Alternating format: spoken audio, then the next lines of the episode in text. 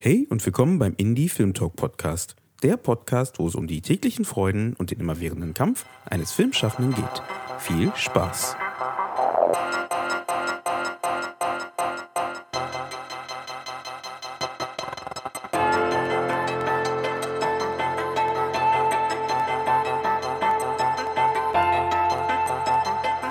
Sonderfolge, welche in Kooperation mit der DFFB, dem Filmnetzwerk Berlin und Serial Eyes entstanden ist, geht es um das Schreiben und Arbeiten an der israelischen Serie Fauda, welche sich in den letzten Jahren zu einer der erfolgreichsten israelischen Serien entwickelt hat und bei Netflix bereits in der dritten Staffel zu sehen ist.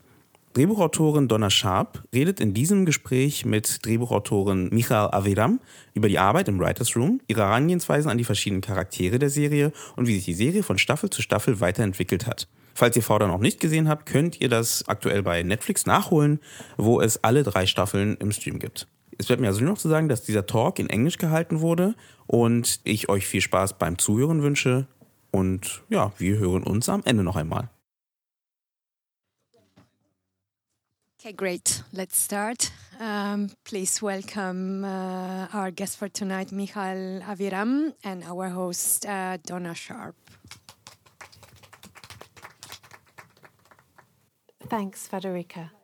Okay, so um, it's a pleasure to have you here with us tonight, Michal, um, all the way from Israel. And um, you're the only writer on the Fauda team to have been on it right from the beginning, uh, in development, all the way through three seasons now. In Germany, we've only seen two seasons, but the third season, I understand, is premiering in Israel very soon. Yeah, in like two weeks. In two something like weeks. yeah. Okay, awesome. Um, how did you come to join the team in the first place? What and what attracted you to the project?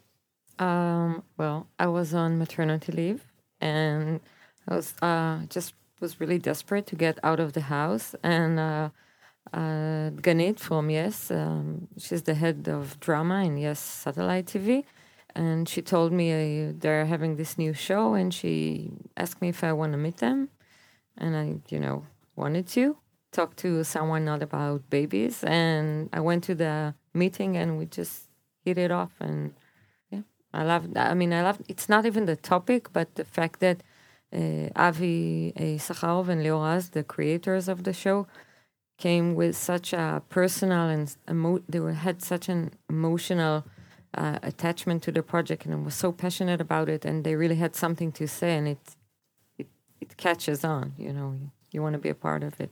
What were your expectations of the show when you were in development, um, pre-production, as a writer? Uh, well, not just me, all of us in the on the first season, we thought no one will watch it because who would want to watch a show uh, that is um, pretty much half and half Hebrew and Arabic? It's something that wasn't really on TV till that point. We we didn't we really didn't think people would be that interested, and again because it was such a personal story. It was like we were telling it to ourselves in a sense, and it we we never expected it to be so big and i think it was even yes like first real like hit show maybe uh, as far as i remember and that made su- such noise so it was uh, surprising to all of us I bet because it really has become a global hit now. One of the biggest shows to have come out of Israel. And that's obviously a tiny country that's produced a lot of big shows in complete disproportionate amount to its size. It's it's incredible. Um and as a writer, um, as as one of a team of writers, obviously you had your two creators, one of whom is the star.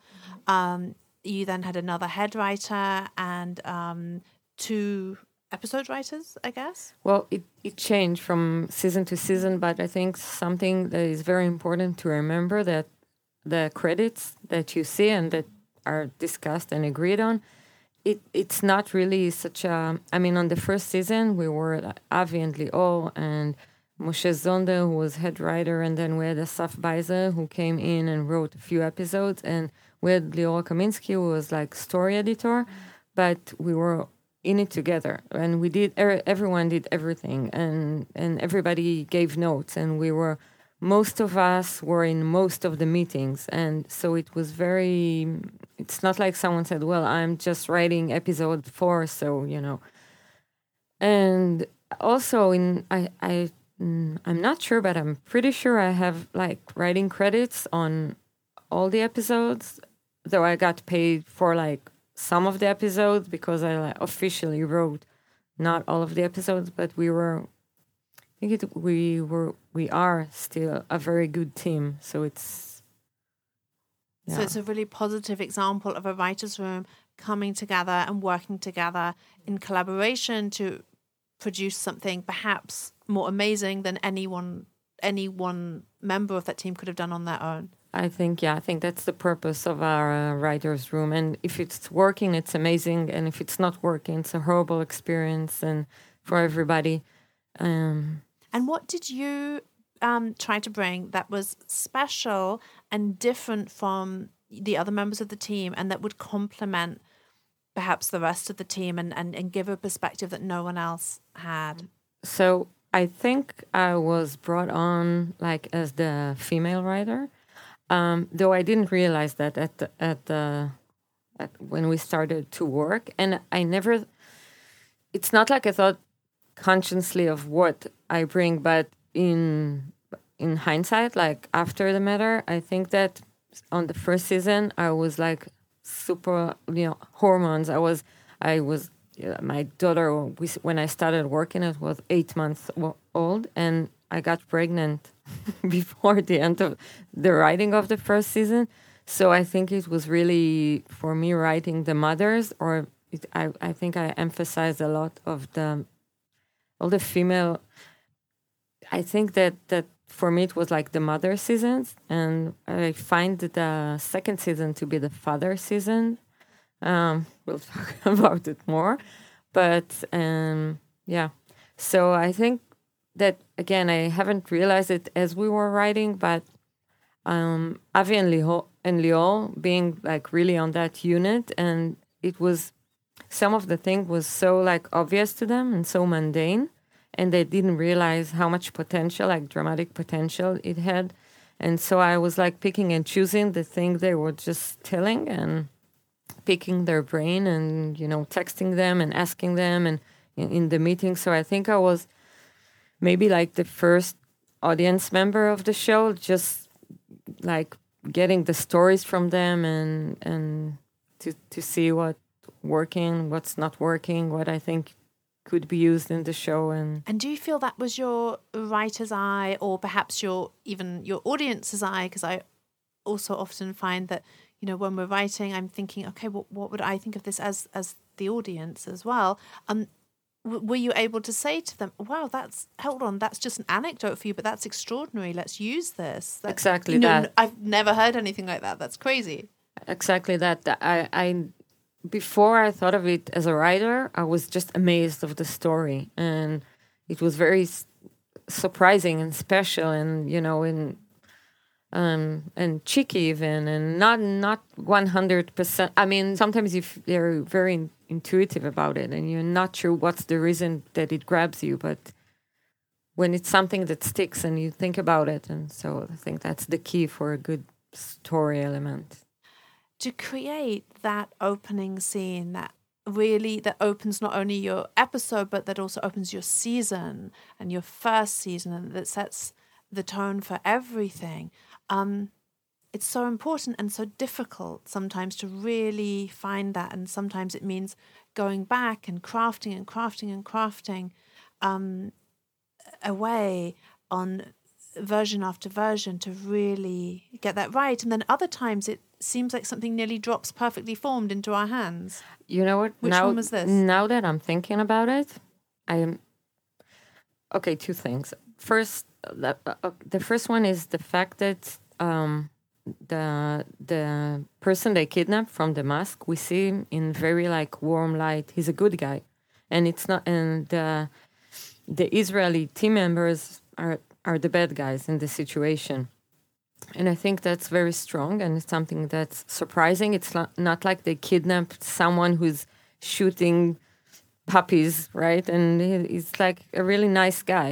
And he is a nice guy. His character is a, of a nice guy. And um, so that's one thing that I think what made the the scene more um, surprising and more um, complicated, maybe.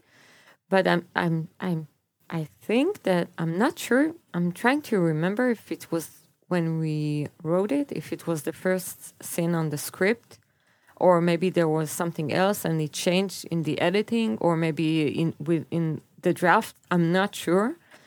I'm I'm pretty sure that at some point we said, okay, we got to start with a, an action uh, sequence.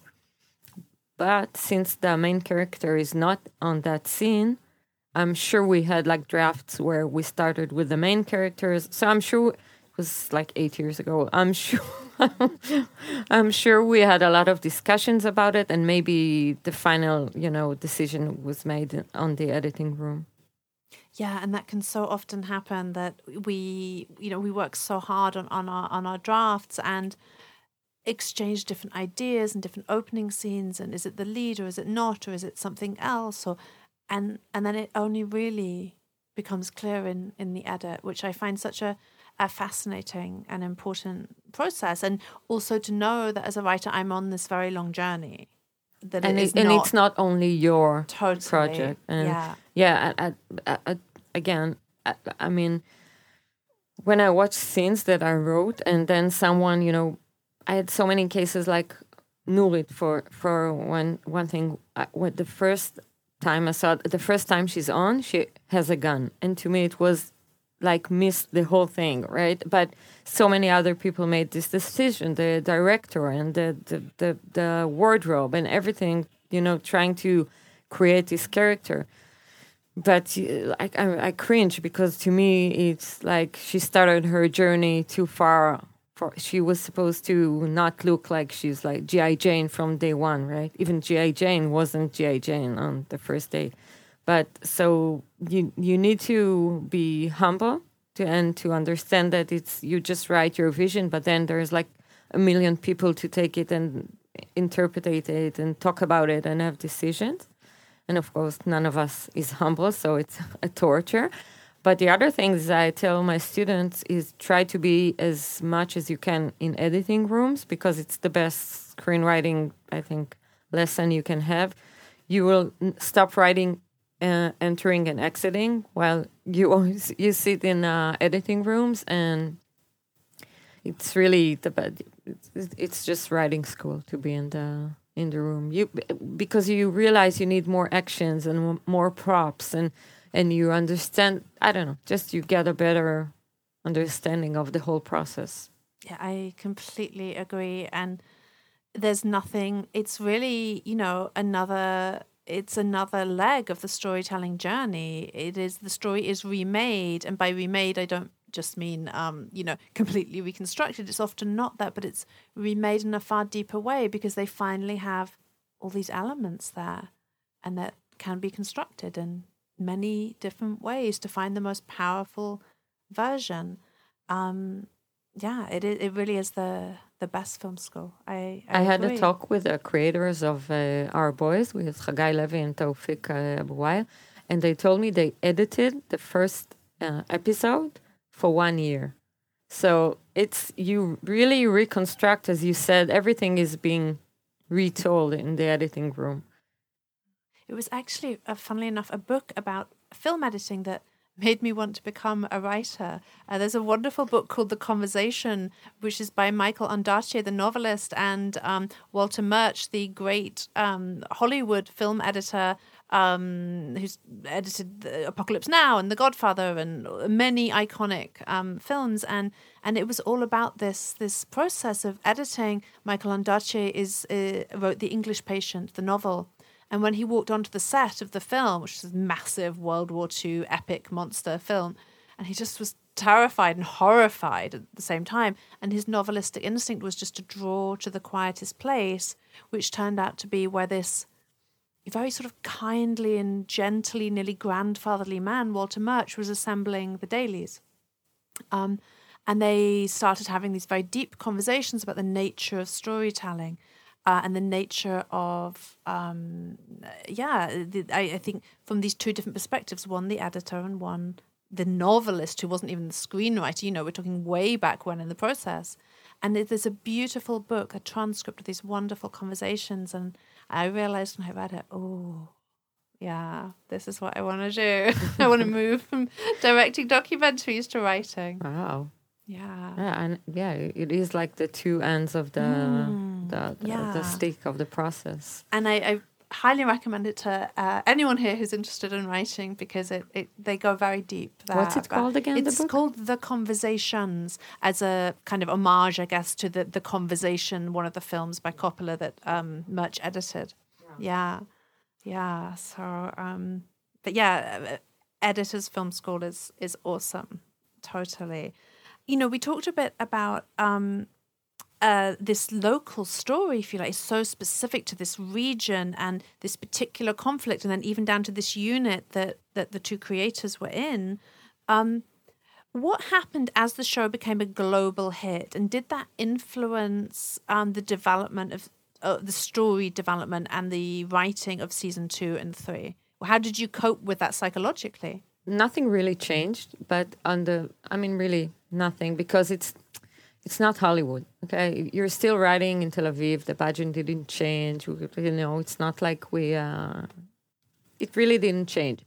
the The one thing was, I think that very early on on the second season, just when we just started plotting and we just thought maybe we should have like plots not in Israel or the West Bank. Maybe we should go to Berlin or to other locations. And then we said, that's not it. It's that that the story is, is really in Israel, in, in Palestine. And so there for a second we had that maybe we'll go international, but very qu- quickly we return to the original DNA of the story, which is like very here and now. And also, I think something very u- unique in Fauda is, is the fact that the the unit is they go undercover uh, to a place that is like 20 minutes drive from their own home. So it's not like americans in, in afghanistan. It's they go back home at the end of the workday.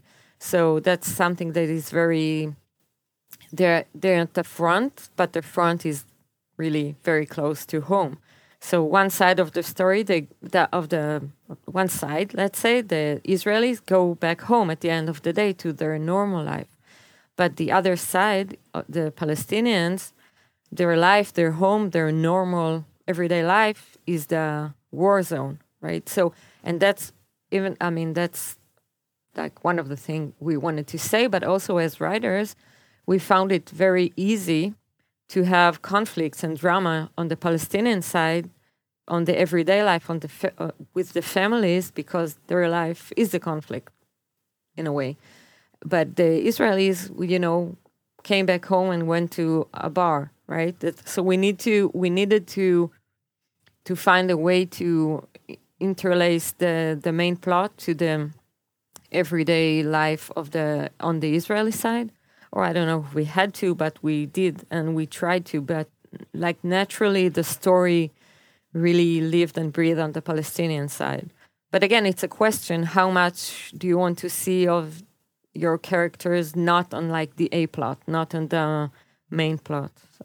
I found it really fascinating how, um, even though the Israeli um, unit um, they do go home at the end of the day, but no, they can't shake off this, if you like, this sort of nuclear cloud that hangs over their head, and they certainly can't, I guess, really calm the adrenaline that is raging in their veins, um, and the how that hits uh, family life with a lead with Doron's family life and his marriage, or how the others can't just simply can't really maintain any form of relationship. It's just too difficult. You know, they're divorced or they they try stuff and it it fails. It's it it it seems that you know this the exploration that you went on as writers into the Israeli side did was very interesting and very human as well.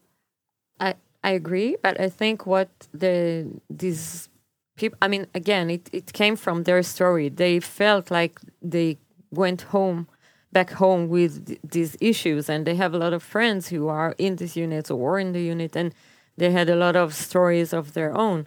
But I think that's something like even policemen have, you know. So I think the fact that the Palestinians continue to live their life, but their everyday life is really in a war zone. And Israel sometimes, like every now and then, is a war zone with missiles and everything.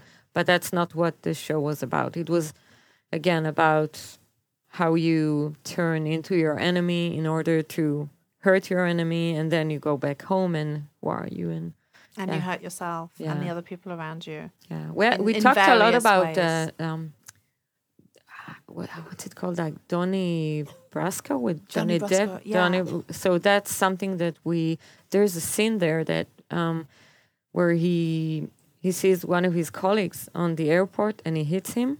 That's something that the really that li- when your everyday life meets the undercover you, and again he kind of lost himself and he became that the criminal in a way. So it's something that's very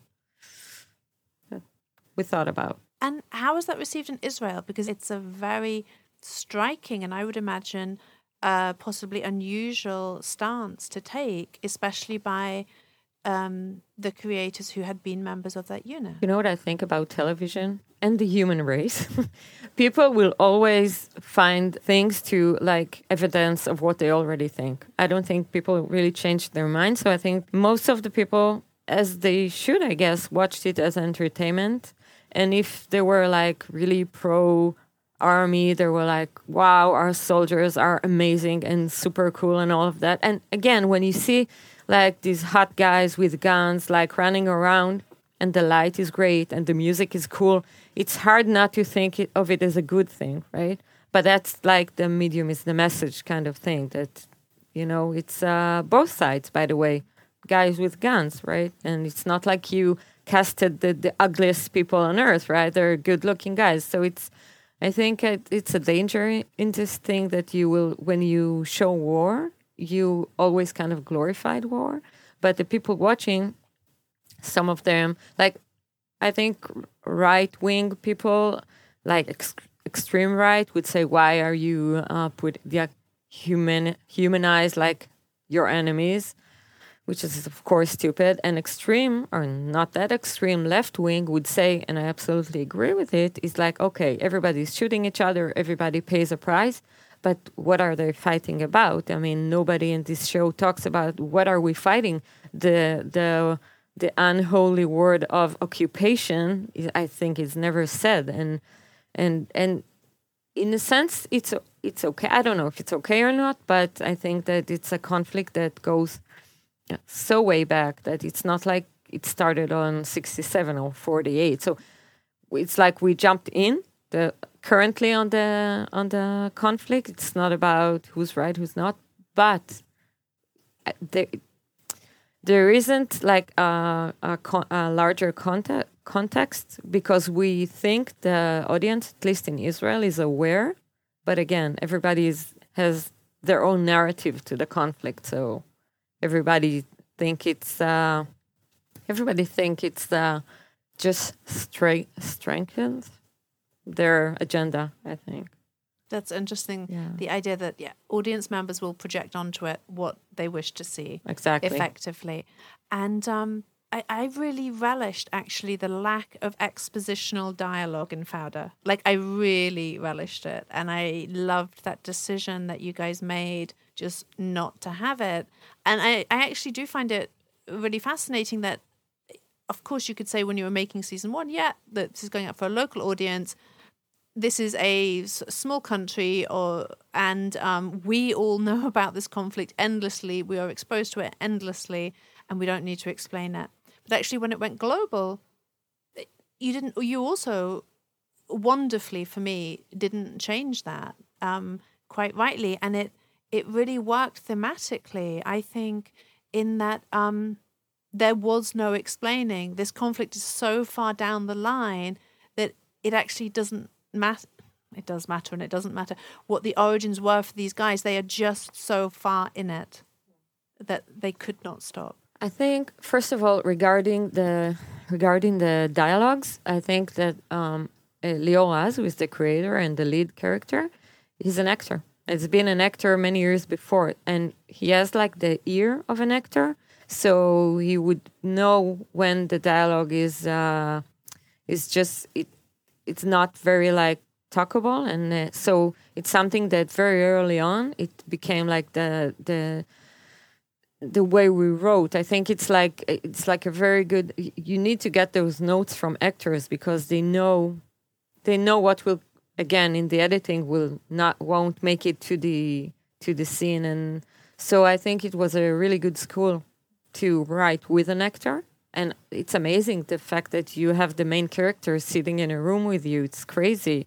Um, yeah it's very valuable to a writer but um, and the other thing is that I think people all over the world that are really at, at, at, unless they're uh, Arabs or speak Arabic, they don't really know exactly who is who.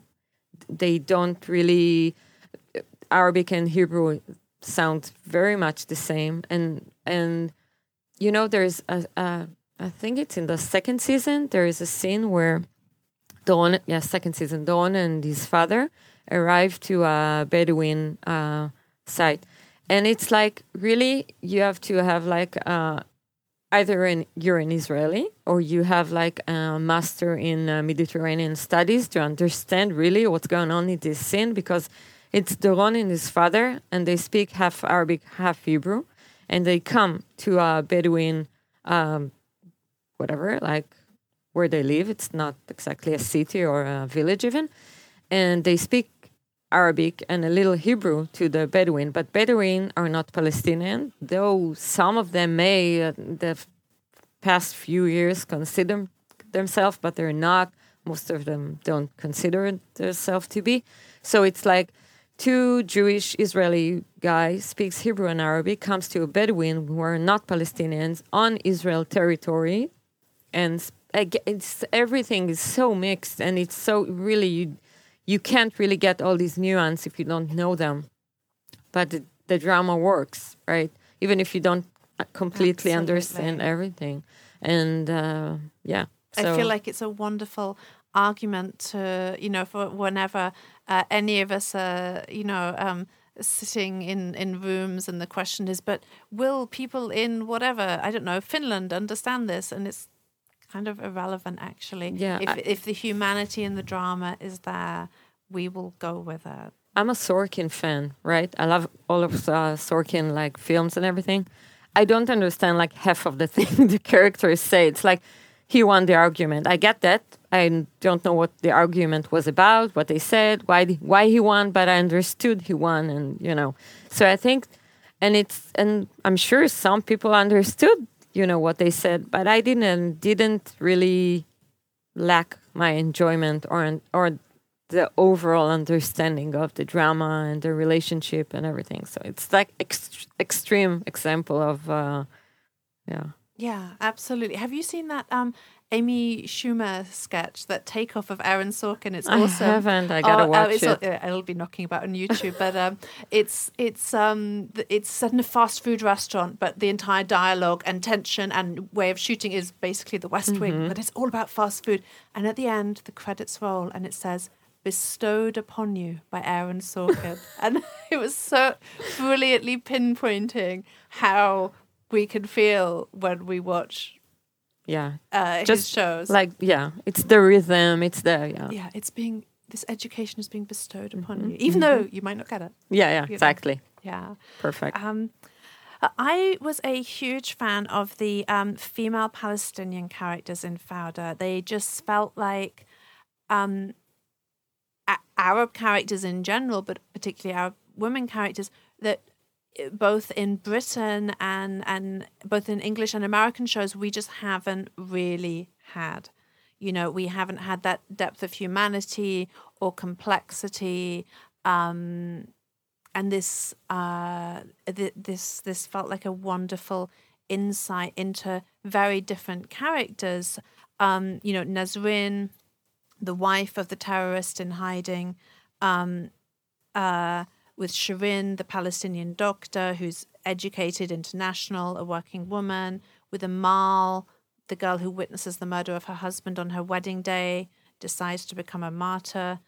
With Marwa in season two, the sister in law of, I'm going to say the main terrorist guy, and I know that's terrible, but the sister in law of the main terrorist guy, um, who just wants nothing more than her normality and who is disgusted by this man. She's such an amazing She's actress. so they all are amazing actresses, Yeah, really yeah. are.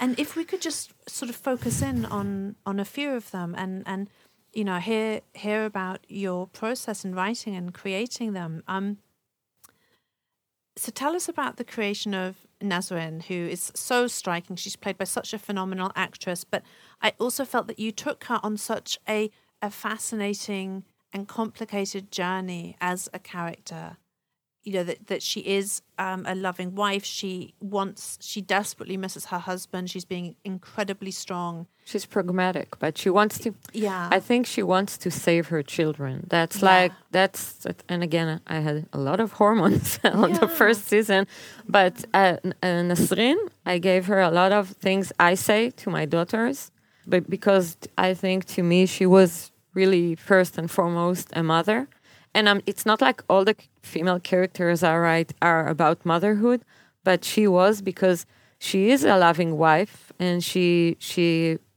she's she i mean she's all about the the fight. She she's not against what her husband is is doing but at some point she says enough. That my my agenda or my, my goal is to save my children that's my goal and i will do whatever it takes to do that. And i think it's a very universal thing for parents like or normal parents. It doesn't matter if it's normal but um, fathers or mothers it doesn't really matter. It's that for me at least at that time it was the only thing i could think about is was like protecting the children right? So that's and again i don't i it's what i said earlier the palestinians since the, they had more at stake more of life and death situation for the families. And i think that's why their characters are more appealing or we're more into their stories because just more at stake. And and i think that i just all of us not just me wrote the characters israeli palestinians whatever like humans. So it's not uh, it's not that like the bad guys. There aren't no bad guys. Um, i think that's what we uh, wanted to say. That's why i think it's very important to in the writers room always talk about the theme because and even if I, I think of theme such a hard word for to pronounce but but i think of it is not something like it's not like on the on the ground and you build on it it's like you have to dig to find it. And then and as you build it because it's like it's not clear from the beginning but you find it as you write. Um, yeah i've also had that experience as well with it emerging over time. And I and I think it maybe is something that I'm groping towards in the dark at the beginning. And then it, it does emerge over time. And that is a wonderful moment really I think when that becomes clear and and we can sort of crystallize that however late it Yeah. becomes clear and do you also do that you know there's a a theme for the season the series becomes clear but do you also do that per episode? a theme i don't think so and but we do maybe not so much not every time but there are uh, episodes that are more about something but not i don't know if it's even conscious but it will since you're writing this episode and it's like this month that's what you do and it has like this uh, like unique um, fingerprints of that time of your life that and maybe there is like a running gag or maybe there is something that makes it a unit and not just it's not like was randomly cut from the whole season but um it maybe is uh, we, we might say something that's the episode where the team realizes that but and but not not like yeah, it's not theme. theme though; it's more plot Yeah, orientated. exactly, Yeah, yeah. yeah.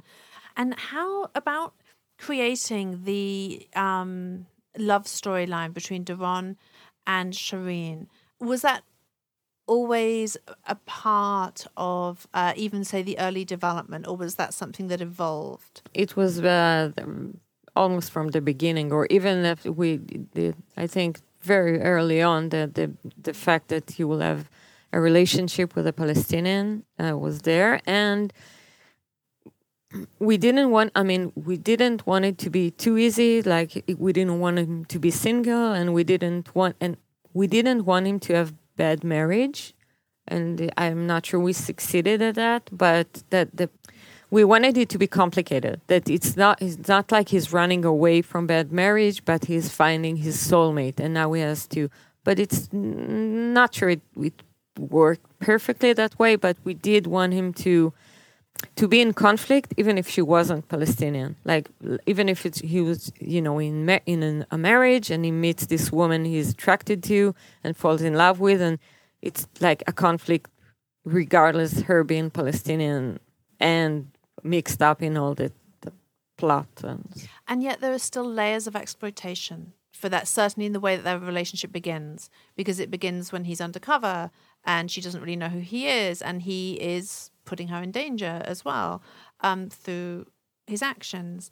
And um, whilst it's not as obviously abusive um, in any way as what Wally is doing, Yeah. um, yeah, that he she's a source for him at first. I think there are a lot of strong female character in Fauda, but I'm not sure Shirin is one of them because she's very impressive, and also the actress is. I mean, she's noble. It's like um, she's amazing to watch. She, doesn't know Arabic. She phonetically learned it, which is crazy because she's from Lebanon and but she's French. Um, so she is amazing and she's intelligent and she's loving and lovable and everything. But I think she's one of the characters that the circumstance, I mean, no, not judging, but the circumstance, I mean, she couldn't, she, she, she didn't succeed in fighting the circumstance. Or uh, if the other character, I- mean, even Amal that takes her own life and kills other people made a choice. But it's like Shirin, well, she did make a choice eventually, but she I think she she she didn't find her way out and she was the most manipul- manipulated and used character on the show. and you gave her a vulnerability um, that felt like it, it was a choice on behalf of the writers in order that she could be manipulated and used. I guess it, it had to be there. Yeah, yeah. Do you mean the relationship with Owen I, or I meant actually in, like in the her character. whole character, she had a Mhm. layer of vulnerability um, that even, you know, that Nazrin definitely didn't have. And Yeah. even um, uh, Amal, who had something, you know, we saw something absolutely dreadful happen to her, there's a toughness in her response Mhm. Yeah. that's extraordinary. Um, whereas Shirin, yeah? She's despite like soft. all her um you know her intelligence and her education and her international travels there's something soft in her that she's I she's agree. not tough enough for this world Exactly, I agree. Sad. and, and she gen there is a genuine connection with with um Doron um and there's actually a love that develops Mm-hmm. um that is in one way um surprising given you know that it develops out of these exploitative circumstances um but you um despite the fact she's such a you know she's such a fascinating character and uh, she's a great actress playing with um her you decided in the writers room to have Shirin commit suicide in season 2 how did you come to that decision and what did you bring um that was personal in your life towards writing that?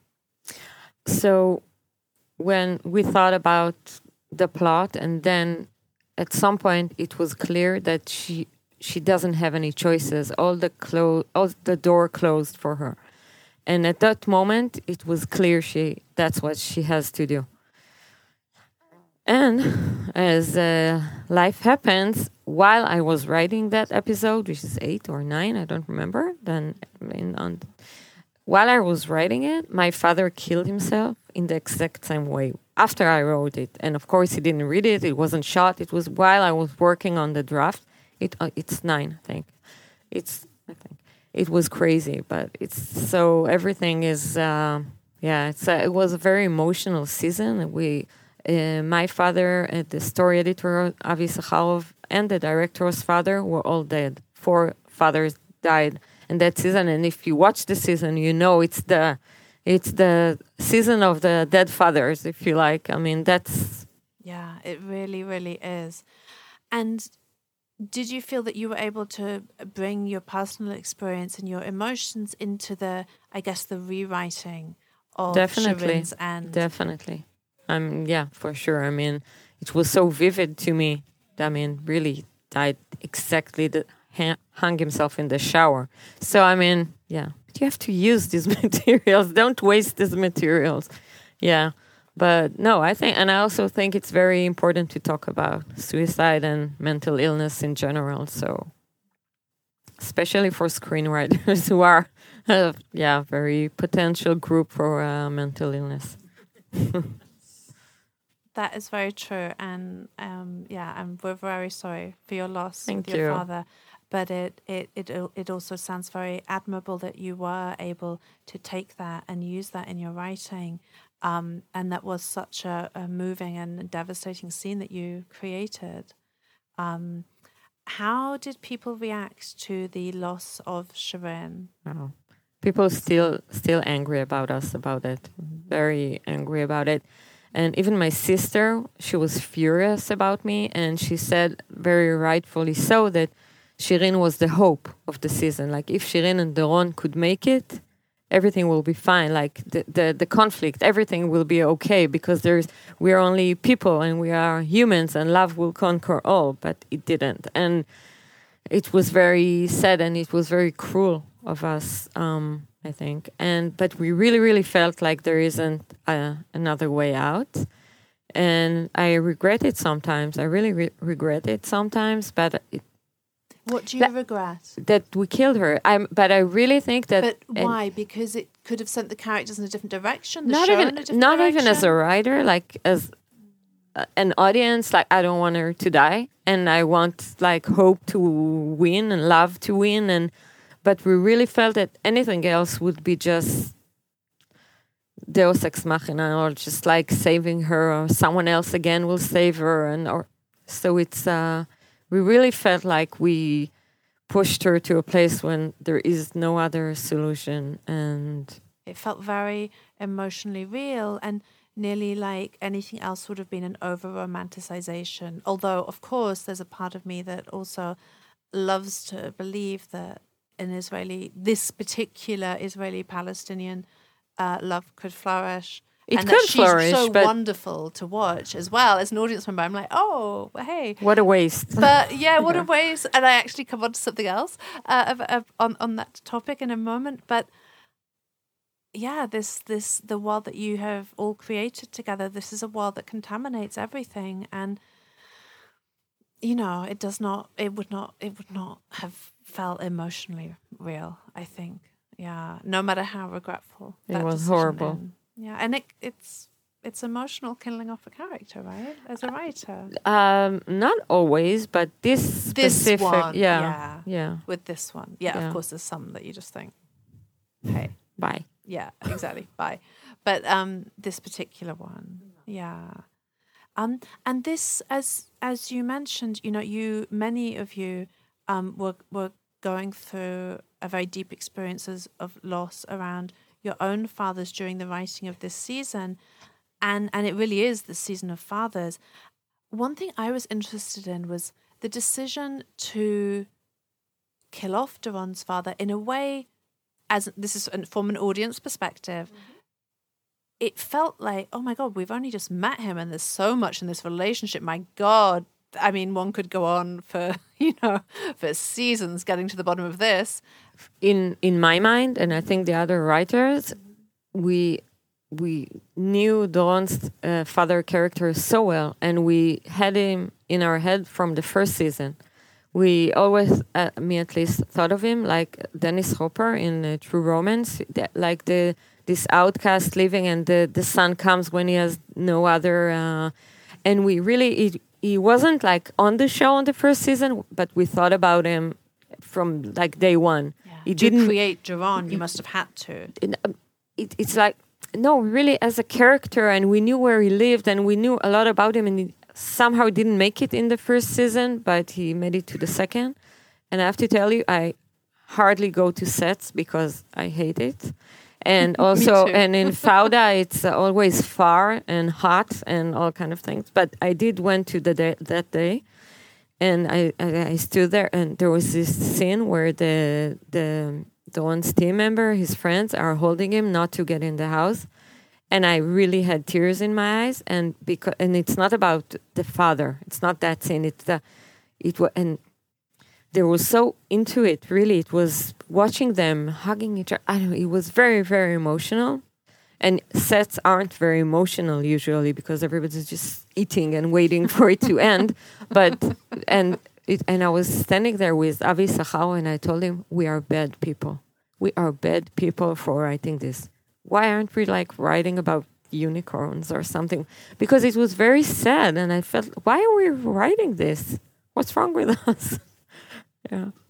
And when um when they are all holding him, it is very moving, and you really see, you know, the love between them in, in not a romanticized way at all. Just that this is very real, and that even though you might hate each other and have betrayed each other and love each other, you show up. Yeah, exactly. You know that, and despite the many problems that those guys have between them, at that time they showed up. I, uh, yeah, it's very strong. I mean, it's very uh, for me. It was I wouldn't even call it a sin. You know, when you teach screenwriting, and even in my own dialogue with myself, I always say every scene has to has a conflict and a change and all of that. But sometimes, maybe it's not a scene; it's a moment, right? And it's just like I don't know. So and it's the mom, and it's also something that the actors have created one step further from what. yeah, was it was very something happened there. Where I don't know. It was. um Yeah, there's sometimes this Yeah. mysterious alchemy. Yeah, the magic. Yeah. Yeah. Yeah, and also Lior before they shot it, he like went to the side for a really long time with like his, he was really getting you know I don't know something happened there and um, yeah Yeah, it can be very profound to witness that. Yeah. And amazing, given that we remember just typing words on our computer. yeah you it's know. ridiculous. Sometimes I, I. I think why are they taking me seriously? You know, so you see somebody carrying a prop and you say, you know, just wanted to finish the draft and I wrote it and you know, so it's weird to see it uh, come to life. It really is. Yeah. Yeah. Frankenstein moment. Which episode of season one and two are you most proud of writing and why? Well, two for sure. The the one with Shirin, and one so long ago. I don't know. Not the first one that I can say for sure. Um, I mean, I wrote it, but I uh, I would like to rewrite it now, but uh, for some uh, reason. But we worked so much on that, uh, like the inciting incident. We had so much trouble with it, so. Um, And first episodes are a nightmare. a nightmare. Yeah, and you don't want to write an exposition, and uh, it's it is uh, hard. Um, but I don't know. I don't remember. Um, maybe the one when the Doron is hardly speaking. And also, I'm a huge WALL-E fan. It's like my most favorite Oh, movie. Amazing. So Oh I always God. try to have the character Yeah. not speaking. Yeah, absolutely. I sometimes use that in teaching, you know, those first 15 minutes. It's the perfect, Perfect. most incredible Perfect. example of how to write drama without dialogue. It really is. It's a masterpiece, and I also teach it Yeah. only. It's amazing. It's, I love this movie. yeah. Um, and what, because I know you can't tell us much, but what can you tell us about season three? Like, what's the new setup for it? Oh, it's gonna take place in Gaza. Mm-hmm. And can you explain to our audience why what why that is different and what that brings?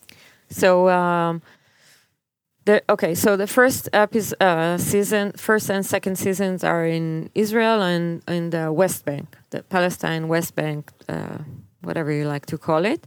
And Gaza is a whole different uh, thing. It's controlled by Hamas. It's uh, a place that shoots missiles on Israel every now and then.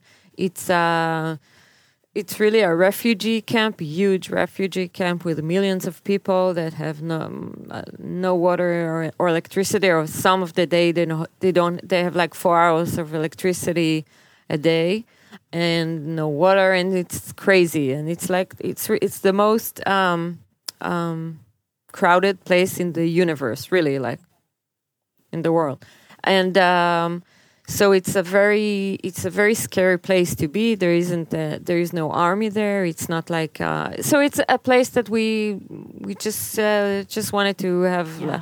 So it's really upping the ante. yeah exactly. And it's yeah. Yeah. but i really think by the way we uh, uh, we had on this season uh, Noah Stollman was head writer and he's a genius. And i really think he like took us like the gang and just disciplined us and really yeah he's he's, he's amazing and I, I really think it's the best season i really really think it's the best season And he came yet. fresh to Fauda. yeah he did Yeah, okay. yeah. he's Um, going to be on the fourth season as well Okay, awesome. And you know, there's, there is a fourth season. yeah it's underway. yeah yeah Yeah. Yeah. You're writing. Yeah. Awesome. That was very exciting for Yeah. us. I would like to thank you so much for speaking to me and everyone here. Thank you. And um, now we get a chance to open um, uh, up for questions from the audience. So I will. You have the microphone. I'll leave you in charge. I wanted to like ask mostly about uh, the process of writing with like did you ha- have any Palestinian writer or someone you discussed with or did some re- how did the research came about in this I mean I, I, it's my uh, like uh, cliche Israeli left wing question yeah so it's like though I do think y- the I mean this politically this the series is quite uh, well made like in terms of balance yeah, yeah, yeah. I think this the it's uh it's two questions. The first one is that um, did we have a Palestinian writer in terms of um, you know like sounding the voice of the others? That's what you mean? Yes. Also, like I mean, I had a like this is quite technical, like about the like the dialogues that are in. Okay, Arabic so also, uh, like, I answered is- the the, fir- the fir- there's the whole research and Arab thing, the the Arab language thing. So the research is um, Avi Issacharoff, the creator, one of the two creators of the show, is a journalist. He's like one of the best journalists in Israel, and he knows everything and everyone in Israel, in the army, in the Shabak, on the Palestinian side, on you know Abu Mazen, the Mukata. Really, like on. He knows But everybody. he still doesn't know how a Palestinian uh, woman, uh, whatever, uh, widow feels as. Not no, no, no, no. Wait, wait, wait. like- so there, okay. the research, there's the research part, and uh, Avi speaks fluent Arabic. He writes in Arabic, and and after we wrote everything in Hebrew, and then we had someone translating it, and we had Avi was always on the set just to hear the Arabic and make sure it's fine, and so the whole research and Arabic thing that's really Avi. And whenever I had a question, I would just call him or text him and what's this street called like? Where can he shop? What can he eat? And stuff like that to be very specific. But the other side of the question, the not the technical side, is how do you write write about a conflict that, and show the two sides and just have one part of the one side. because we are very much uh, used to like you know to like uh, to see the the Israeli whatever if, whether it's cinema or not like whatever how how Israeli think that Palestinians feel But I Like, think is you have to remember it's an Israeli show by Israeli writers. Yeah, no. So the the thing is that the only thing I can say is that I don't. Uh, I would never try to even say that I write like the truth. The only thing I write is my point of view of the situation and how I feel it. And you know, I can write anything. I could write. But did you talk to anyone? Did you like? Did you try to reach out to like? Whatever. I mean, it's. I know how. Say in like, Hebrew. It's, it's not about the language. The, uh, I mean, did you talk to any? Like whatever women. Like, did you try? No, I didn't. I what I did do is just write.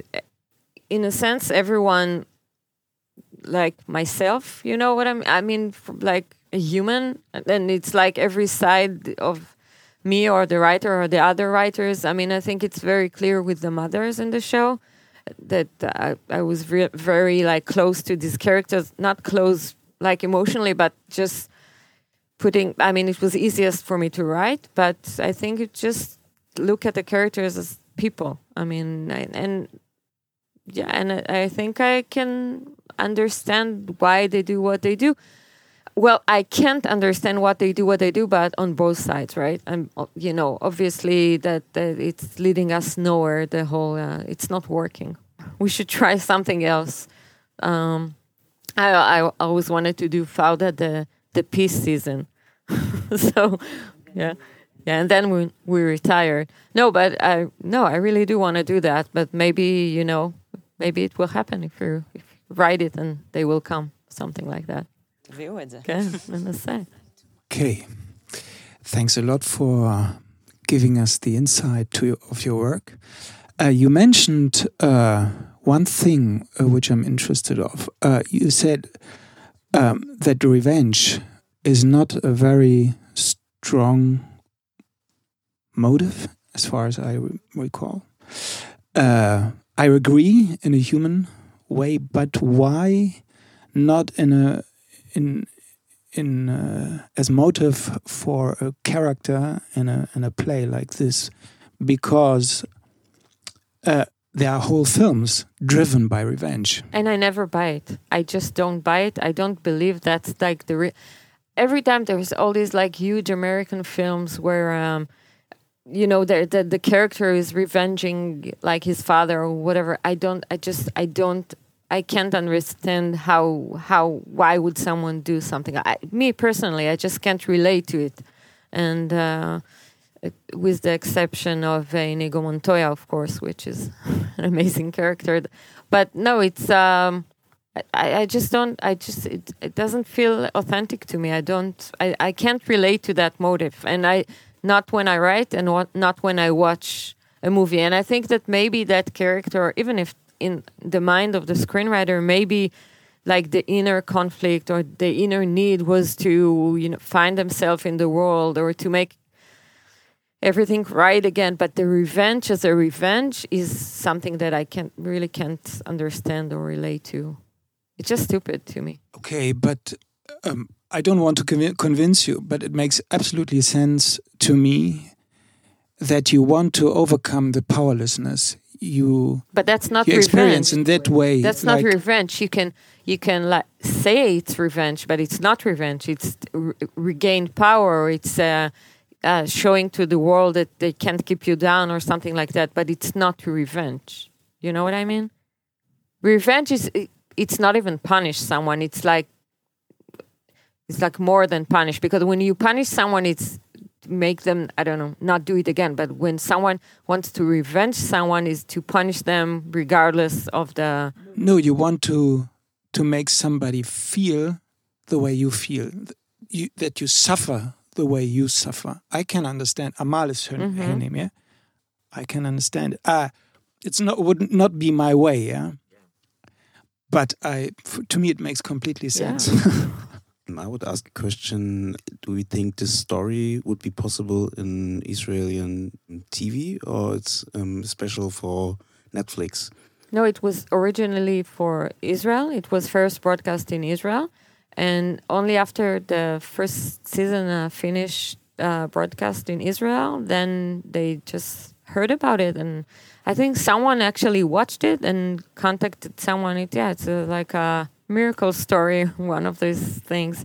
Um, yeah, they actually approached us, and it wasn't even like an, an agent or something. They there was someone, I think someone, uh, maybe Jewish or just speaks Hebrew or something like that, watched it and just got the rights and bought it, sold it, whatever. Not more of this Israeli series um, coming from Netflix, or um, there are actually a lot of Israeli shows on Netflix.